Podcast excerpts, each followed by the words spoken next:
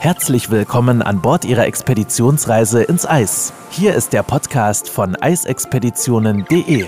Christina Hillemann ist Ihre Botschafterin und absolute Expertin, wenn es um Reisen in die Antarktis und Arktis geht und nimmt Sie mit in die unberührten polaren Regionen dieser Erde. Begeben Sie sich auf die Spuren von Roald Amundsen, Sir Ernest Henry Shackleton oder Fridtjof Nansen und werden Sie selbst zum Entdecker.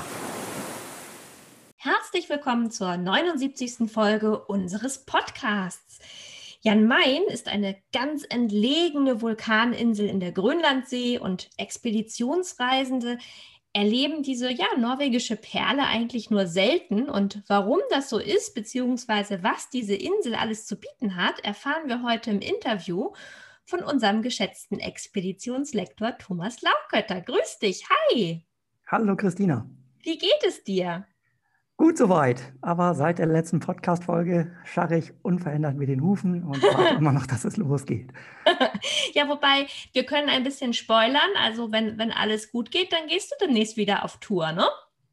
Ja, es ist natürlich alles noch im Bleistift, aber es sieht aus, als ob so ab Ende Mai, spätestens Juni, sich die ersten Schiffe wieder in Bewegung setzen. Und wenn das dann umgesetzt wird, dann werde ich auch wieder an Bord sein da freue ich mich auf jeden Fall schon. Perfekt, perfekt. Magst du spoilern, wo? Das wird erstmal wieder in der Nord- und Ostsee sein, also klassisch wie auch die Saison zumindest bei Hapag-Lloyd aufgehört hat. Ähm, die Möglichkeiten sind einfach reduziert und da plant man auch bei Hapag im Moment ähm, die Gegenden, die am realistischsten auch umsetzbar sind. Und das ist im Moment immer noch die Heimat. Und ich glaube, in der Folge 70 hatten wir ja schon darüber ein bisschen gesprochen. Und ähm, da haben wir auch schnell zusammengefunden und gesagt, die Heimat ist sehr schön und das sind tolle Ziele. Wenn es losgeht, freue ich mich auf jeden Fall. Absolut. Und ähm, es kommen immer mehr Gäste, die jetzt sagen, ach, da machen wir das und tatsächlich auch gerade buchen. Das wird eine tolle, tolle Tour oder tolle Touren. Es sind ja mehrere geplant. Also von daher sind wir gespannt und drücken ganz fest die Daumen. Und erstmal dir danke, dass du dir heute die Zeit nimmst und mit mir über dieses spannende Thema sprichst. Ja, wir haben ja bei der letzten Folge hast du mich gefragt, äh, was denn so mein Traumziel, mein größtes Erlebnis war. Und ähm, ich habe tatsächlich nicht lange nachgedacht und bin sofort auf diese Insel Jan Mayen gekommen, die ja für viele überhaupt nicht bekannt ist. Klingt wie ein Kindername oder ein ja. Kinderbuch. und ähm, das ist tatsächlich eine Insel im Nordatlantik, so 500 Kilometer östlich von Grönland, 500 Kilometer nördlich von Island und 500 Kilometer südlich von Spitzbergen. Also rundherum eigentlich nur Wasser und ja, mitten dort im Nordpolarmeer, da erhebt sich plötzlich ein 2277 Meter hoher Berg, der Bärenberg. Und ja, diese Insel, die liegt nicht zufällig da, sondern sie ist der nördlichste äh, oberwasserische, wenn man so sagen will, Punkt des mittelatlantischen Rückens. Es gibt ja dieses lange Gebirge, was sich längs des Atlantiks hindurchzieht und mhm. ja, und, und so ein paar Stellen, eigentlich sind es sechs wesentliche Stellen, an denen dann auch dieser mittelatlantische Rücken mal oberhalb der Oberfläche zu sehen ist. Und auf der Nordhalbkugel sind das eben die Azoren, dann kommt Island und dann gibt es noch ein kleines Fleckchen etwas nördlich und das ist die Insel Jan Mayen. Deswegen hat Jan Mayen auch tatsächlich eher was mit Island gemeinsam als vielleicht mit Grönland oder Spitzbergen. Genau, also geologisch hat äh, Jan Mayen mit Grönland gar nichts zu tun, sondern ähm, Jan Mayen ist tatsächlich eine Vulkaninsel, genau wie Island. Dass Island eine Vulkaninsel ist, kann man ja jetzt äh, schnell in den Medien erkennen. Da ist ja ein Vulkangebiet sehr aktiv im Moment. Und geologisch, genau. Und geologisch ist äh, Jan Mayen auf gleiche Weise entstanden. Das ist ein Stratovulkan, der Bärenberg, und die ganze Insel wird überragt von diesem riesigen Berg.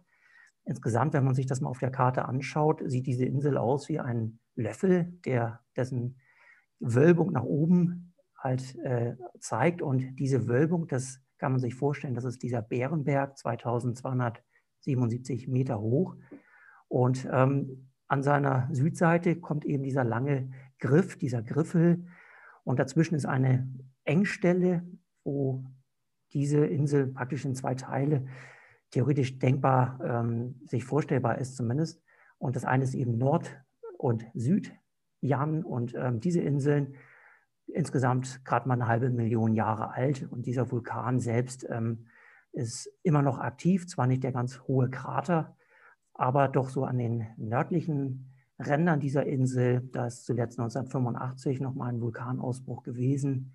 Aber an einigen Stellen gibt es auch immer noch so ein bisschen zischendes, dampfendes äh, zu sehen. Also diese Insel zeigt, dass sie tatsächlich noch an der Entstehungsphase äh, dran ist.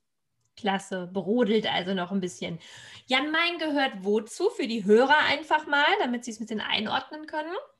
Ja, für die Hörer, die also noch älter als 90 Jahre alt sind, die hätten zu ihrer Geburt tatsächlich diese Insel einfach in Besitz nehmen können.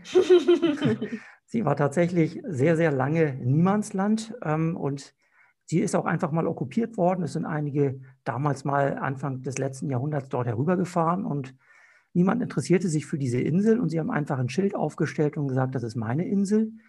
Und äh, es hat auch keinen großen Protest gegeben, weil sich schlichtweg niemand dafür interessierte. Dann ist es aber dann doch mit geordneten äh, Maßnahmen vorgegangen worden und man hat entschieden, dass diese Insel Norwegen zugeordnet wird. Und seitdem wird sie von Norwegen verwaltet. Ähm, aber da ist nicht allzu viel zu tun, denn es gibt schlichtweg auf dieser Insel überhaupt keine Infrastruktur. Diese Insel ist komplett Naturschutzgebiet. Und ähm, das Einzige, was man dort sieht, ist eine Wetterstation. Die ist schon seit den 20er Jahren des letzten Jahrhunderts dort. Und auch heute sind dort äh, noch einige Norweger ganzjährig in dieser einzigen Behausung. Und ja, offiziell machen sie dort Wettermessung.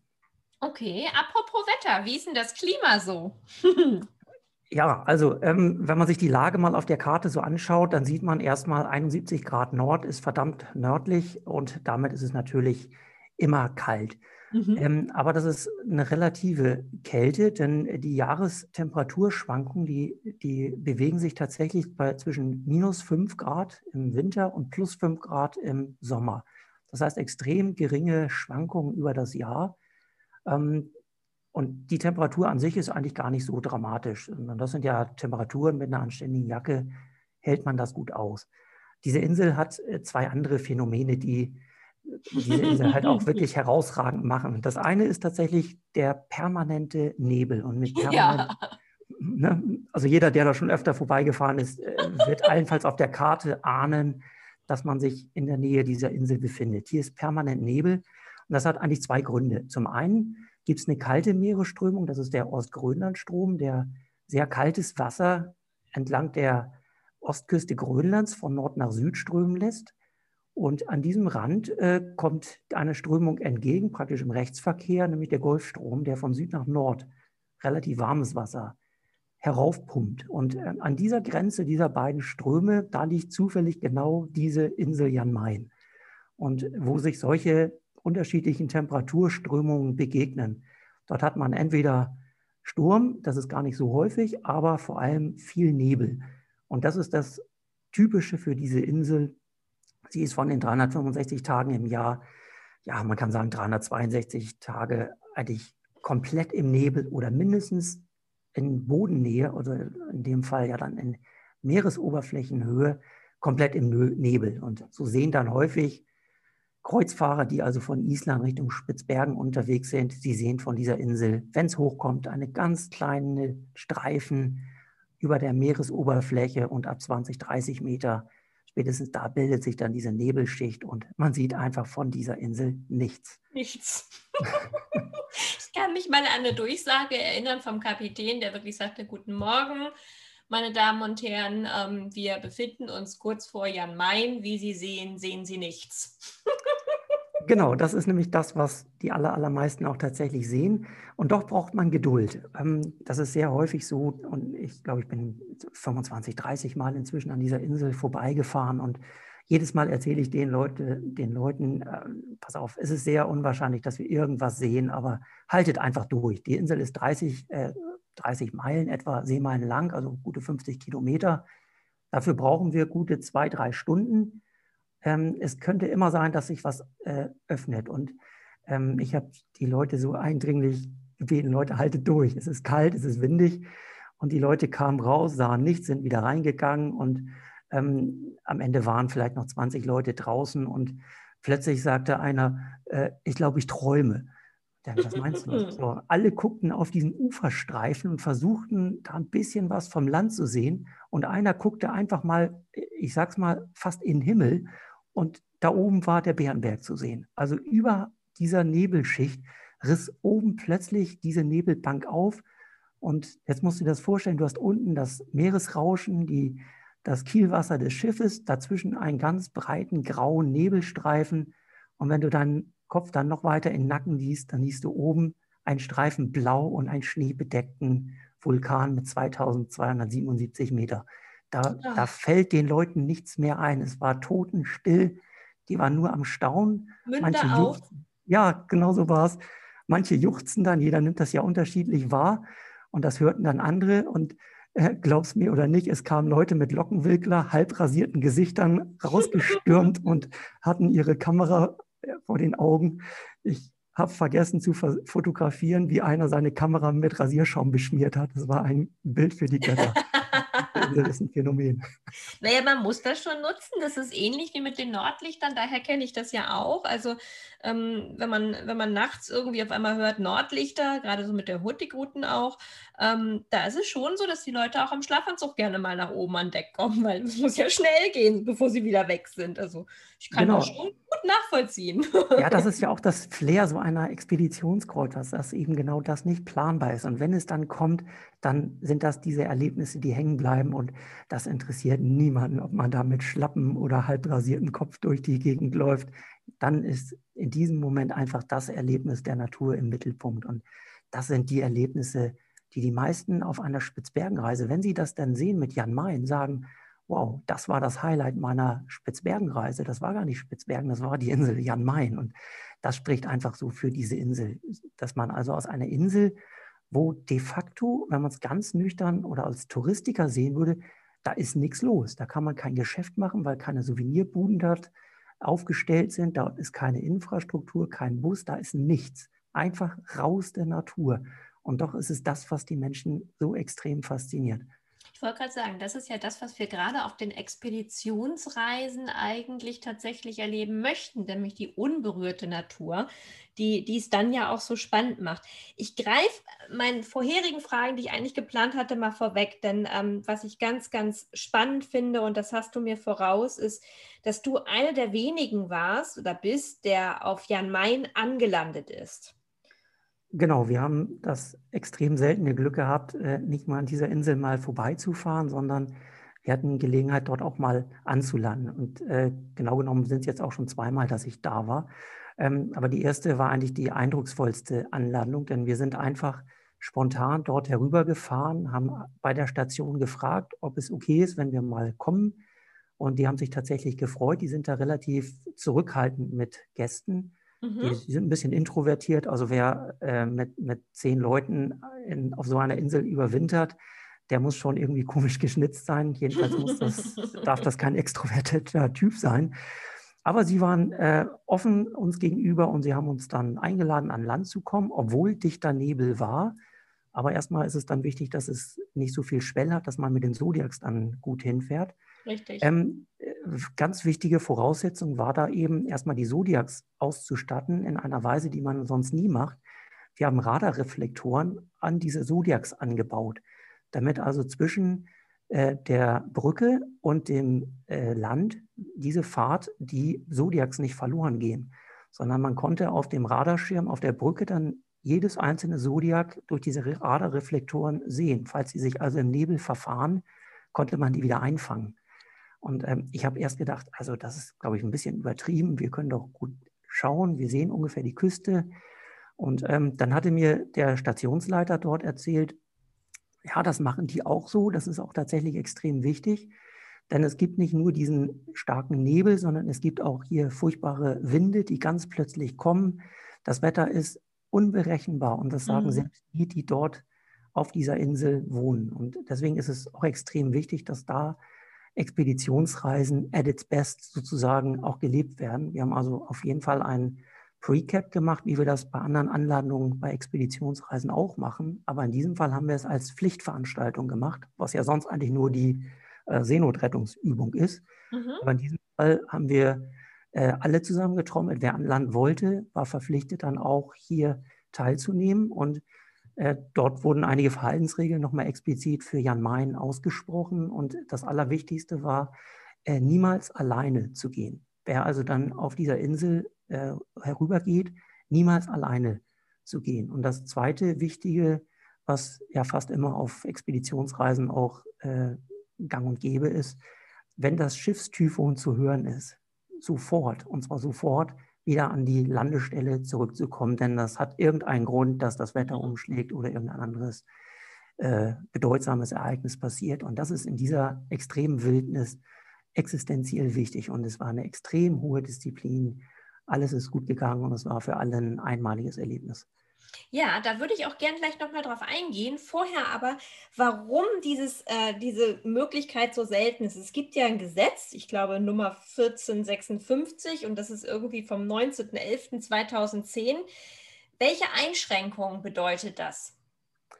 Ja, genau. Das ist äh, ein Gesetz, das, der, das ein Dekret der norwegischen Regierung. Die haben einfach entschieden, dass diese Insel, die von Norwegen verwaltet wird, äh, ab sofort komplettes Naturreservat ist. Also ohne Ausnahmen. Und dann haben sie es ein bisschen relativiert und gesagt, naja, also die, die Station, wo die Wetterleute dort wohnen, die nehmen wir mal aus. Und genau genommen sind es jetzt zwei Stellen. Das ist einmal auf der Westseite und auf der Ostseite. Das sind zwei kleine Buchten. Dort äh, können ähm, Schiffe anlanden, also nicht große Schiffe, sondern Zodiacs. Das ist eine, eine Sand- oder äh, Lavasteinlandschaft. Dort darf man anlanden und zwar nur dort. Und das war vorher eben anders. Da durfte man auch wild irgendwo mit Zodiacs an Land kommen und ähm, das hat man halt verboten. Und ähm, ja, das macht es natürlich äh, schwieriger für äh, individuelle Touristen. Na gut, die kommen eh nicht hin, aber es ist auch sehr schwer, dort überhaupt auch mit Expeditionsschiffen anzulanden, nur mit Genehmigung an genau diesen Stellen. Und ähm, von dort aus darf man sich frei bewegen. Aber das schränkt natürlich logischerweise jede Möglichkeit ein, dort ähm, zum Beispiel mehrtägige Wanderungen zu machen. Es ist im Prinzip ausgeschlossen, im Moment den Bärenberg zu besteigen, weil dort keine Übernachtungsmöglichkeiten sind und auch nicht das wilde Campen erlaubt ist. Und damit hat man im Prinzip den Touristen jede Möglichkeit genommen, individuell auf dieser Insel irgendwas zu unternehmen. Auf der anderen Seite natürlich auch ein guter Schutz, ne? Also muss man ja auch ganz ehrlich sagen. Ja, klar, genau. Ne? Das, ist, äh, das Ganze ist nicht ganz unumstritten. Und ähm, na klar, der Vorrang äh, soll natürlich dem Schutz dieser Insel dienen. Das ist total akzeptiert, auch von allen. Äh, einige Veranstalter kritisieren das so ein bisschen, dass auf einer Insel, wo ohnehin praktisch nie jemand hinkommt, solche rigorosen Maßnahmen angesetzt werden. Ähm, ja. Da kann man natürlich drüber streiten, äh, ob jetzt ein ein individueller Wanderer, der dort den Bärenberg besteigen möchte, ob der jetzt ähm, vielleicht die Natur übermäßig schädigt. Aber es ist gerade wie es ist. Also im Moment gibt es nur die zwei Möglichkeiten, entweder auf der Ostseite anzulanden, dort ist auch diese Wetterstation, und eben auf der Westseite, das ist dann die Walrossbucht, dort ähm, kann man dann auch mit den Zodiacs gut hin. Und da der Wind meistens nur aus einer Richtung logischerweise kommt, ist eine der beiden Buchten eigentlich fast immer geeignet, dort auch mit Zodiacs anzulanden und tolle Erlebnisse dort zu haben. Aber eben ganz wichtig wirklich, ähm, man darf sich dort einfach nicht alleine bewegen. Man kann sich dort so schnell verlaufen und ähm, das ist auch tatsächlich den Einheimischen dort äh, sehr eindringlich vorgeführt worden. Und zwar hat es äh, im Jahr, ich glaube 1949, äh, dort ein, ein Sturm entwickelt. Und diese Stürme, die kommen total unvorhergesehen. Das sind nämlich ganz besondere Winde, die dort unvorhergesehen kommen. Das sind die sogenannten katabatischen Winde. Mhm. Das sind Fallwinde, die über Eisflächen entstehen, wo sich also Luftmassen sehr schnell abkühlen. Und das genau passiert an diesem Bärenberg, ein Vulkan, der mit Gletschern bedeckt ist. Und Luftmassen, die dort herüberziehen, die kühlen sich schlagartig ab. Und kalte Luft, das kennen wir ja von zu Hause auch, kühlt, äh, hat eine höhere Dichte und damit fällt sie runter. Und dadurch hat man ganz plötzliche Fallwinde dort. Das ist für die Fliegerei sehr gefährlich, aber auch für die Menschen dort. Denn dort können Stürme von 0 auf 300 km/h entstehen. Und tatsächlich ist es im Jahr 1949 passiert, dass der Stationsleiter, der nur mal eben zu einem Messgerät seiner Wetterstation wollte. Die ist 35 Meter von seiner Hütte entfernt gewesen. Ja, nichts ne, von der Entfernung. Das ist nichts, das ist die Breite, die Breite eines Fußballfeldes. Ja. Und ähm, der ist losgegangen, wollte eine Messung machen und die Kollegen warteten, dass er wieder zurückkommt. Und er kam nach einer halben Stunde nicht wieder und ähm, sie waren besorgt, aber es war so stürmisch, dass sie nicht raus konnten. Und tatsächlich haben sie ihn einige Tage später 150 Meter in die falsche Richtung laufend äh, erfroren gefunden. Und Mhm. das auf einer äh, so kleinen, auf so einem kleinen Areal. Also es ist fast nicht vorstellbar, dass man sich auf einem. Fußballplatz verli verliert. Und das Ja. waren ja keine Touristen, sondern das waren die, das war der Stationsleiter. Also ein sehr erfahrener Mann. Und das zeigt, wie tückisch, wie gefährlich es in der Arktis ist, leichtsinnig zu sein. Und deswegen sind diese Precaps vor solchen wilden Anladungen so besonders wichtig.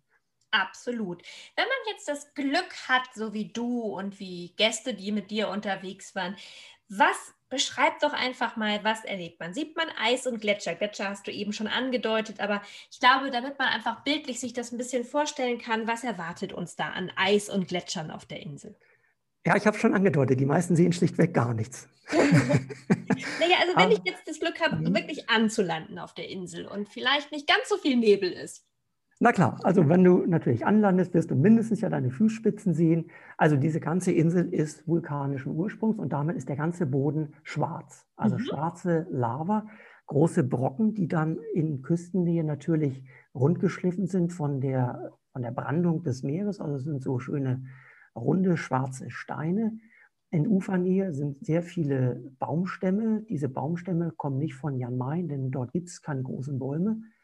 Die sind, äh, das ist Treibholz aus den sibirischen Strömen, die über Jahrhunderte, Jahrzehnte mindestens durch die arktische See, Barentssee herübergekommen sind in Richtung Jan Mayen, dort gestrandet sind. Und ansonsten hat man steile Klippen an diesen ähm, Lavafeldern, teilweise steil, teilweise ausgewaschen. An einigen geschützten Stellen wachsen Moose, ganz kleine Flechtenarten kann man dort erkennen und ähm, ja, ganz, ganz spärlicher Bewuchs. Aber Biologen werden sagen, Moment, dort gibt es auch einen Wald. Das Ja. Es gibt die Polarweide und der höchste Baum, der dort gemessen worden ist, ist sage und schreibe 10 Zentimeter hoch. Ähnlich, Also das- wie, ähnlich wie auf Spitzbergen, wo es schon immer diesen Witz gab, ganz am Anfang schon zu meinen ersten äh, Spitzbergenreisen. Was passiert, wenn du dich auf Spitzbergen im Wald verlierst? Du stehst auf die wieder auf. Zehenspitzen. genau, ganz genau. Ja, und Genau. sag mal, die Tierwelt für unsere Tierfans, was kann ich denn da an Tierwelt sehen? Also die Tierwelt ist ähnlich spärlich wie die ähm, pflanzliche äh, Vielfalt dort. Ähm, auf der Insel selber gab es früher mal äh, Polarfüchse, die sind Mhm. aber alle weggeschossen worden. Also da gibt es nichts Nennenswertes. Es gibt ein paar Robbenkolonien auf der Nordseite. Dort kommt man aber mit äh, äh, zu Fuß natürlich nicht hin. Wenn man dort an der Nordseite ranfährt, kann man sie mit Glück sehen. Ganz selten kommt mal so im März äh, ein Eisbär vorbei, wenn das Packeis also tatsächlich äh, bis Jan Mayen vordringt. Mhm. Dann ist es mal extrem selten vereinzelt mal vorgekommen, dass dort Eisbären mal herüberkommen, aber sehr, sehr unwahrscheinlich. Wenn dann Eisbär kommt, kommt meist auch ein Polarfuchs hinterher, weil die sich ja gerne dann die Reste Genau. Der ist heimliche Freund, Ganz genau. Ist aber in den der letzten kleine Jahren Stalker. meines Wissens nicht, nicht mehr äh, gemeldet worden. Was besonders ist vor Jan Mayen, es gibt sehr viele Wale. Mhm. Und ähm, der Grund ist darin, dass dieses Lavagestein sehr mineralienhaltig ist. Wenn diese mineralienhaltige Asche dort ins Meer fällt, dann bildet sich da sehr schnell äh, eine Botanik und entsprechender Tierwelt, Krill vor allem. Und da dort oben wenig Fischerei stattfindet, haben sich diese Populationen dort auch gut gebildet. Und dort hat man eigentlich fast immer Walsichtungen. Entscheidend ist einfach, dass man entsprechend weit sehen kann. Äh, Ich habe es auch einige Male gehabt, dass ich also den Blas eines Wals hören konnte, aber ihn schlichtweg Mm. sehen konnte. Aber auch das sind ja tolle Erlebnisse, die man dort äh, sicher mit nach Hause nehmen kann. Absolut. Wa- Was die, die Erlebnisse auf der Insel selbst angeht, ähm, ist es natürlich ein bisschen vielfältig. Also es gibt Leute, die sagen, was soll ich denn hier? Ähm, viele sagen sich, naja, wenn da nichts los ist, keine Shopping Mall, dann brauche ich da nicht rüberfahren. Aber waren, also für die ist das unvergesslich. Es ist unberührte Landschaft, gerade wenn man da in der Walrusbucht auf der Westseite anlegt, mit den Zodiacs, da liegen noch äh, große Teile von dort damals in den letzten, vorletzten Jahrhundert zerlegten Walknochen, die liegen dort noch unberührt rum. Es gibt noch zwei alte Fängerhutten von den äh, Fuchsfängern. Und da alles unter Naturschutz steht, wird auch nichts weggeräumt. Diese Hutten, die zerfallen nach und nach. Mhm. Man überlässt sie einfach den Elementen, man räumt sie nicht weg, man restauriert sie aber auch nicht.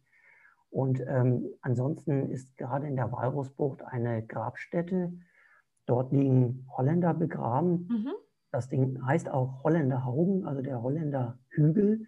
Hügel ja. Äh, und zwar ist Folgendes dort passiert. Ähm, die einzige Überwinterung, die überhaupt dort mal stattfand, das war 1633. Und alle sieben Holländer, die dort überwintern wollten, äh, die sind an Skorbut gestorben. Und man hat sie dann gefunden und hat sie dort begraben. Dort ist ein, eine Gedenktafel, die das erklärt. Und dahinter ist tatsächlich ein Steinhaufen, wo die äh, sterblichen Überreste dieser sieben Holländer aufgebahrt sind. Also man hat hier wirklich eine Zeitreise, eine völlig unberührte Insel. Nichts wird verändert und wenn man die Chance hat, dort mal an Land zu kommen, dann ist das das, was ich jetzt mehrfach beschrieben habe. Äh, es kann man nur schwer in Worte fassen, dort auf dieser Insel mal einmal zu stehen. Unvorstellbar schön klingt das, ja. Also ich muss ganz ehrlich sagen, ich hatte das Glück auch noch nicht, dass ich dort anlanden konnte. Und gedanklich war ich jetzt aber schon ein bisschen auf Jan Main. Es hört sich fantastisch an und man kann sich das dank deiner tollen Beschreibung echt gut vorstellen. Ich kann es gut verstehen, warum du das so besonders findest und warum das auch einer deiner Lieblingsziele ist, weil gerade, dass man das Glück hatte, eine der wenigen zu sein, die dort gewesen sind, ist natürlich ein absolutes Highlight. Und ja, wie du schon sagst, diese Unberührtheit macht es natürlich auch noch ein Stück besonderer. Absolut. Ja. Also ich erinnere mich, dass äh, ein, ein älterer Herr dort mit seinem Enkel unterwegs war. Und ähm, die hatten beide überlegt, na gut, alternativ könnten wir Tischtennis spielen auf dem Schiff. Ach nee, wir fahren mal mit rüber. Und dann kamen die beiden rüber und ich hörte, wie die sich unterhielten. Und der, der kleine Junge, vielleicht acht, neun Jahre alt, der fragte dann seinen Opa, Opa, was wollen wir hier? Hier ist ja nichts. Und dann sagte der, der Opa, hm, ja, das stimmt, dann muss ich dir irgendwie recht geben, komm, wir gehen wieder. Und ähm, dann kreuzten sich unsere Wege und dann hatte der kleine Junge mir das auch nochmal gesagt, ey, was sollen wir denn hier? Du hast gesagt, das ist toll hier, was ist denn hier? Und der, der Opa wollte dann sich einen Kaffee holen und hat eine kleine Station dort aufgebaut und dann bin ich mit dem kleinen Bub dann eine kleine Runde gegangen, so ein bisschen ins Abseits und dann haben wir ein Stück Lava aufgehoben und dann habe ich ihm die Lava, dieses Lavastück in die Hand gegeben und gesagt, pass mal auf, dieses Stück Lava, ne, das liegt hier wahrscheinlich schon seit 5000 Jahren an dieser Stelle und es hat noch nie jemand angefasst. Das kommt da hinten aus diesem Vulkanschlot raus, ist hier runtergerollt und es hat noch nie jemand vor dir angefasst. Und dann guckte der auf dieses Stück Lava. Große Augen. Riesen Augen, fast so groß ja. wie dieser Stein. Und dann sagt er, oh. Und dann ging er weg und dann hörtest du nur hinter der nächsten Biegung, Opa! ja. Und das hat er mir hinterher auf der Reise, das war dann noch Spitzbergen-Norwegen, ging es dann weiter, das hat er mir fünfmal erzählt, was er da erlebt hat. Und er hat auch im Precap, hat er tatsächlich zugehört hat gewusst, dass er nichts mitnehmen darf, weil Naturschutzinsel. Mhm. Das hat er auch dann immer wieder erzählt. Und ich habe den nicht mitgenommen. Ich habe den da wieder hingelegt. Und ich, Ganz das, stolz. Das, oh. das, macht ihn glücklich. Und, und solche Erlebnisse, die machen mich glücklich, weil da, da hat das Ganze so eine Reise auch irgendwie was Pädagogisches und was Sinnstiftendes. Es ist nicht nur sinnlos mit dem Schiff im Kreis rumfahren, sondern das hat auch was Lehrreiches, solche, solche Reisen. Und das ist ein, eines der großen äh, Glücksmomente, die man dann als Lektor dann auch erlebt auf solchen Reisen.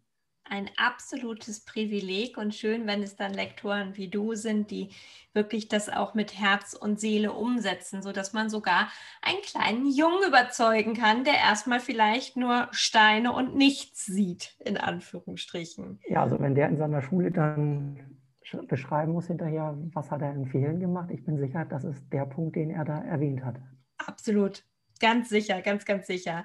Lieber Thomas, das war so, so schön und ich glaube, keiner hätte uns besser Jan Main beschreiben können, denn ähm, dort wirklich schon mal angelandet zu sein oder sogar zweimal und wirklich die, die Insel mit eigenen Augen nochmal ähm, bewandert zu haben. Das ist, ist großartig und vielen, vielen lieben Dank für deine anschauliche Erläuterung, für dein Vorgeschmack auf hoffentlich irgendwann mal Jan Main direkt mit Anlandung. Ich glaube, viele, viele möchten anschließend wissen, wie man dorthin kommt. Und ähm, da haben wir natürlich immer Mittel und Wege. Es gibt tolle Reisen, die dort Jan Main mit anbieten. Und ja, melden Sie sich einfach, wenn Sie Fragen haben. Und Thomas, ich könnte dir noch stundenlang zuhören, aber ich glaube, wir müssen wieder mal eine nächste Folge machen und, und, haben noch viele gemeinsame Themen. Und von daher, ich danke dir für deine Zeit. Ich weiß, du hast auch nicht so viel Zeit, aber ähm, toll und ganz, ganz lieb, dass du sie den Hörern und mir geschenkt hast.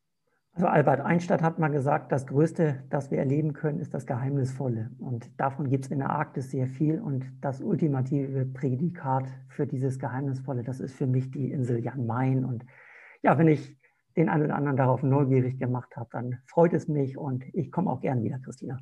Ah, wie schön.